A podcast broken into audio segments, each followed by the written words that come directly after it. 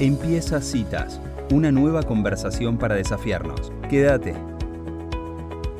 Bueno, y en esta oportunidad, Educación en la Mira nos encuentra con Ana María Stellman, una docente extraordinaria. Lo voy a decir así, pero no lo digo yo, sino que lo dice el Global Teacher Prize, que la tuvo catalogada dentro de los 10 mejores docentes del mundo. Eh, dentro de 8.000 docentes de 121 países, este, este premio que da la Fundación Barkey junto con la UNESCO. Eh, ya hemos hecho algunas entrevistas acá en citas. Ella es docente de la ciudad de La Plata y puedo decir que lleva casi 40 años en la docencia. Enseña a niños en situación de vulnerabilidad. Bienvenida Ana María a Citas. Mi nombre es Elisa Peirano. ¿Cómo estás? Hola Elisa, ¿cómo estás? Muchas gracias por la invitación y por la presentación. Bueno, la verdad que nos encanta Ana María. Eh, primero nos encanta este premio porque creemos que, o sea, lo que está bueno es que va a las, a las bases, a lo que sucede en la realidad dentro del aula. Y me encanta que magnifique como una lupa lo que una persona está haciendo en cualquier parte del mundo y al proyectarlo al resto del mundo pueda dar ideas o, nutrir un, un ambiente de, de creatividad y de, y de motivación para el resto de, de, la gente, ¿no? ¿Te sorprendió a vos cuando, cuando te pusieron en este lugar de la terna por, por esta posición tan destacada? Y la verdad, mira, te digo que sí, porque nunca pensé que, que me iban a leer. Es como que yo siempre quise ser maestra y estoy haciendo, estoy trabajando en la profesión que, que elegí ya desde, desde chiquita, dije que quería ser maestra, pero es como que para todo el mundo ser maestra es como que es lo último. Eh, y bueno, eh, me insistieron muchas personas que me conocían eh, que me presentara. De hecho, una amiga me nominó el año anterior y yo rechacé la nominación y, y bueno, y la pandemia hizo que por ahí me siente a, a, preparar todos los papeles que te pide la fundación para presentarte y medio que lo hice como para darle respuesta a todas esas personas que estaban confiando en mí, pero nunca me imaginé que, que me iban a leer del otro lado del mundo. Qué bárbaro. ¿Y qué repercusiones tuvo en tu trabajo esta exposición que tuviste con, con el tema del premio?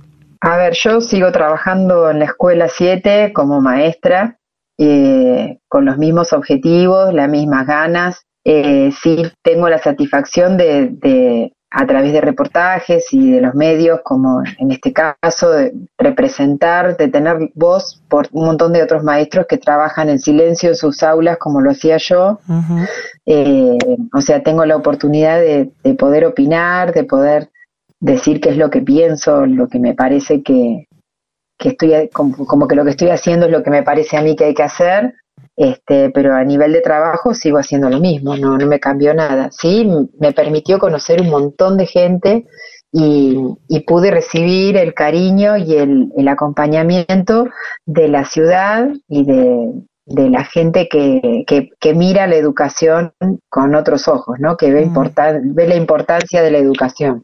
Ana María, contanos, digamos, cómo fue tu, tu creatividad aplicada a la pandemia de una manera. Quiero, quiero que nos cuentes puntualmente sobre el proyecto de que se te ocurrió meter caballos y perros en la educación de los chicos, sí. meter a los animales. Contame cómo se te ocurrió sí, eso y cómo lo llevaste a cabo. Mira, yo ya venía trabajando con el hipódromo. Eh, en el 2019 llegué a esta escuela que está inserta en el barrio hipódromo con mucha vinculación, las familias están relacionadas de una manera o de otra al predio del hipódromo, al trabajo, uh -huh. y, y, bueno, encontré un espacio, una profesora que estaba trabajando con, con caballos, eh, y me acerqué para, para poder ver si tenía un grupo muy, muy complicado en cuanto a la, la parte de relación, eran muy agresivos, Mm. Y, y, bueno, con Mariana, eh, ella a través de, de, de, ver al caballo, de ver cómo el caballo presta atención a lo que hacemos, eh, eh, o sea, es una relación milenaria, ¿no? Que tiene el ser humano con el caballo y se, mm. el caballo nos entiende. Y ellos empezaron a darse cuenta que podían ver, eh, que podían darse cuenta si el caballo estaba enojado, si les gustaba lo que ellos hacían, si no les gustaba, cómo ponían las orejas y cambió muchísimo la onda del grupo con esos talleres que,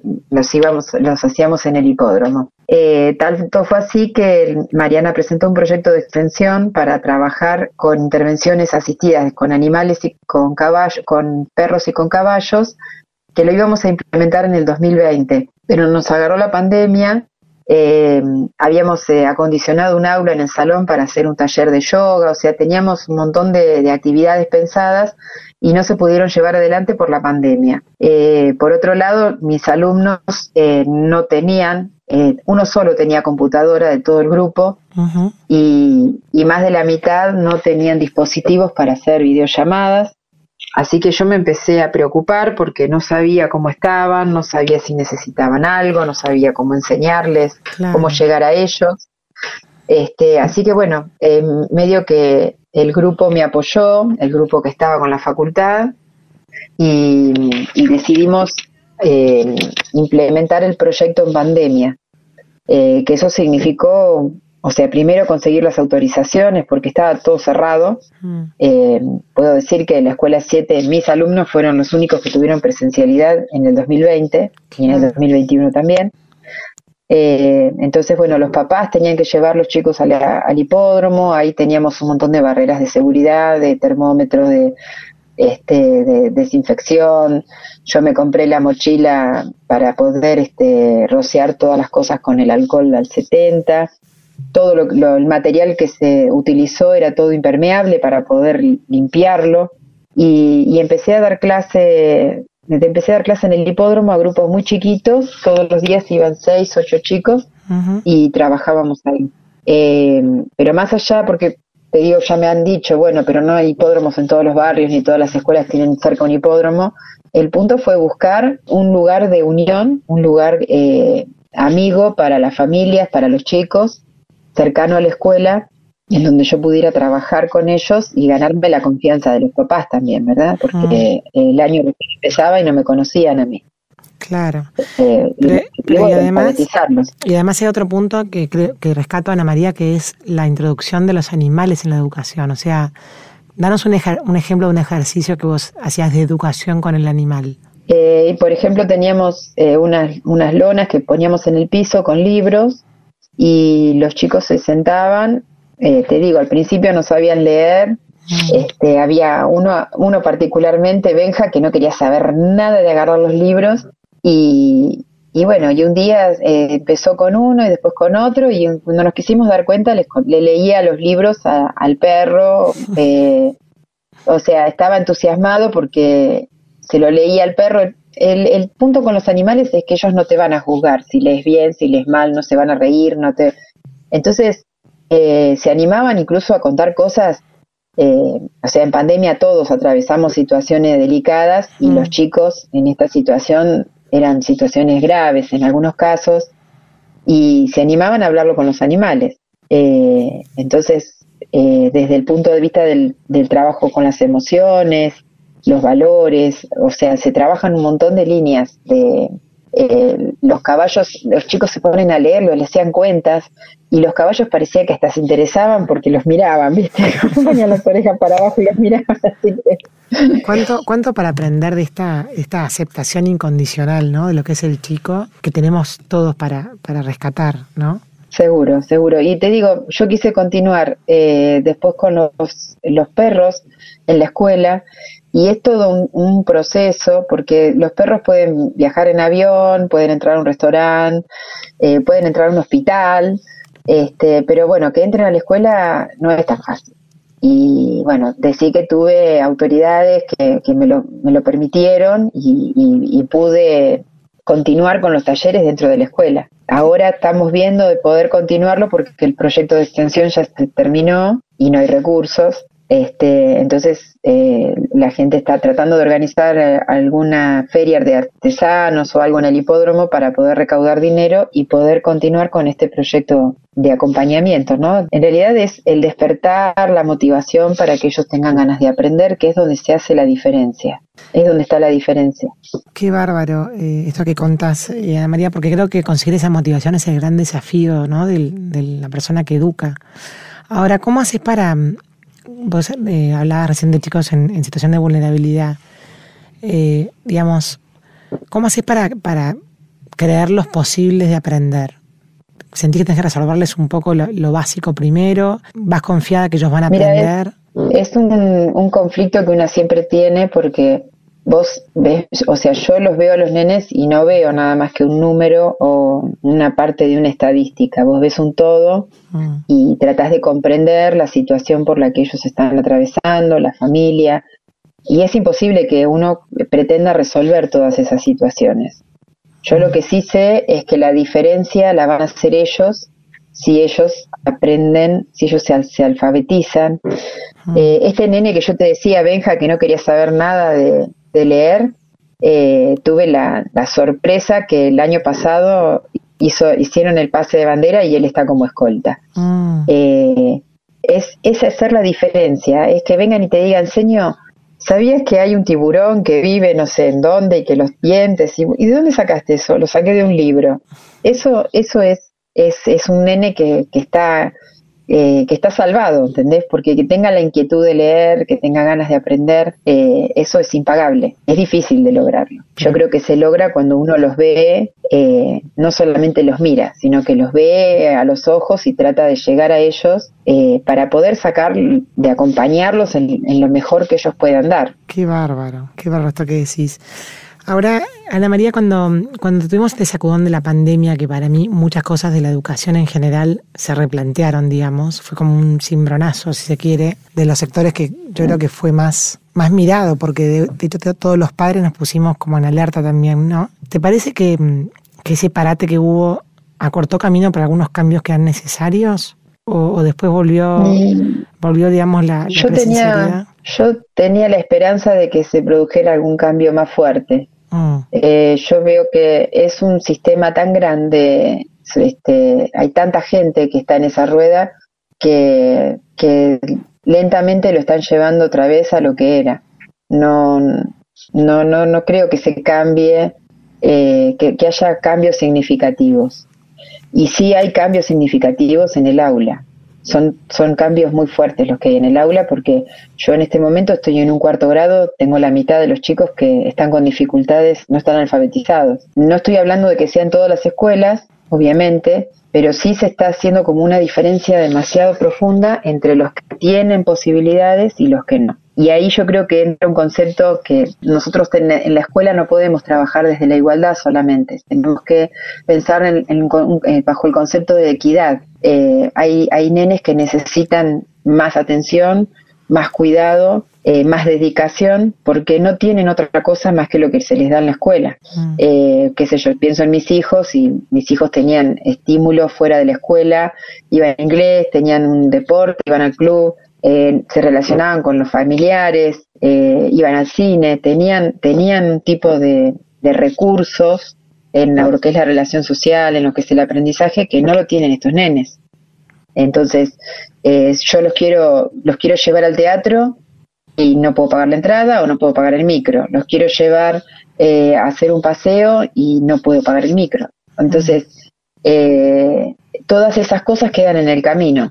Y ahí es donde entra el concepto de equidad. el año pasado, sexto grado, que son los alumnos que yo tuve en tercero, antes de la pandemia, eh, lograron, la, maestra pudo mm, llegar a tener el pasaje para, para todos para ir a Chapadmalal, que era un plan del gobierno para que ellos fueran, pero eso no incluía el micro. Y lo tuvieron que rechazar. Mm. Entonces, eh, son, son cosas que por ahí uno no, en las estadísticas se pierden, ¿entendés?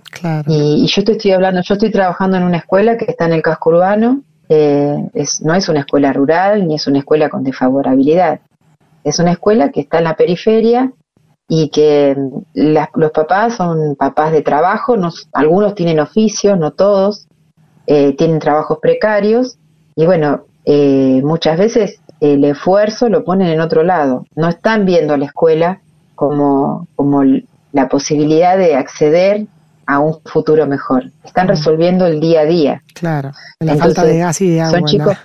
Están, resolviendo el Claro. Sí. Entonces, eh, la escuela tiene que cubrir ese espacio para que ellos tengan los recursos necesarios como para poder manejarse. Yo siempre digo, la escuela es una puerta abierta al mundo. Y entonces, bueno, ¿cuál es el mundo que yo les puedo mostrar si no puedo, no puedo ir a ningún lado, no tengo internet, no me anda el, ¿entendés? No, no, ¿cómo, ¿Cómo les muestro que, a qué pueden acceder? De tu lugar de docente, eh, Ana María, la última pregunta que te hago, em, vos ya que conoces la realidad, digamos, de bien, bien con los pisos de la tierra, ¿cuál sería para vos la reforma la más urgente o la más importante que harías si tuvieras que elegir una de todo lo que hay para cambiar? Mira, yo eh, estoy participando ahora eh, con un equipo muy importante que está eh, trabajando en alfabetización, no acá en, Buenos Aires, y, ellos están apostando a trabajar con los maestros y están, están apostando a la capacitación docente, pero a, los docentes que están en ejercicio, mm. que es una forma de, de modificar lo que llega al aula, ¿verdad? Eh, la alfabetización no es solamente reconocer las letras o poder eh, escribirlas, escribir palabras. Eh, acá el problema que tenemos es que no comprenden. Entonces, es un ejercicio y es algo que el maestro tiene que saber cómo llevarlo adelante. Entonces, yo creo que lo que si tuviera que elegir, elegiría por trabajar con, con los docentes que están haciendo su, todo su esfuerzo para tratar de modificar, de, llevar adelante su trabajo faraónico que tienen que hacer en las aulas, este, dándoles más recursos y, enseñándoles otras técnicas y otras formas de, llegar a los chicos. Ojalá mucha gente que, esté involucrada en educación tenga la claridad conceptual que tenés, eh, Ana María, sobre las cosas que, que hay que hacer, ¿no? Te agradecemos muchísimo por esta nota. Creo que mm, poniéndote el micrófono y que vos cuentes tus ideas, se va como construyendo una conciencia y una, bueno, y una conversación que me parece muy importante que participemos todos. Así que te agradecemos muchísimo. Un poco la, la, idea, la idea de la fundación justamente es esa, que se hable de educación. Bueno, ellos siempre dicen, le ponemos el foco a un maestro y que ese maestro pueda tener la voz por todos. Claro. Así que yo te agradezco el espacio porque creo que es importante que, que no nos dejen solos a los maestros y que nos empiecen a escuchar más. Espectacular. Para eso está esa columna que se llama Educación en la Mira. Así que muchísimas gracias, Ana María, por, por estos minutos con citas. Bueno, muchas gracias a vos. Un gusto. ¿eh? Adiós. Bueno, y así pasaba Ana María Stellman, una de los mejores docentes del mundo, que es argentina, lleva 40 años eh, enseñando en una escuela de La Plata y tiene mucho para decir sobre la educación. Si te gustó esta conversación, compartila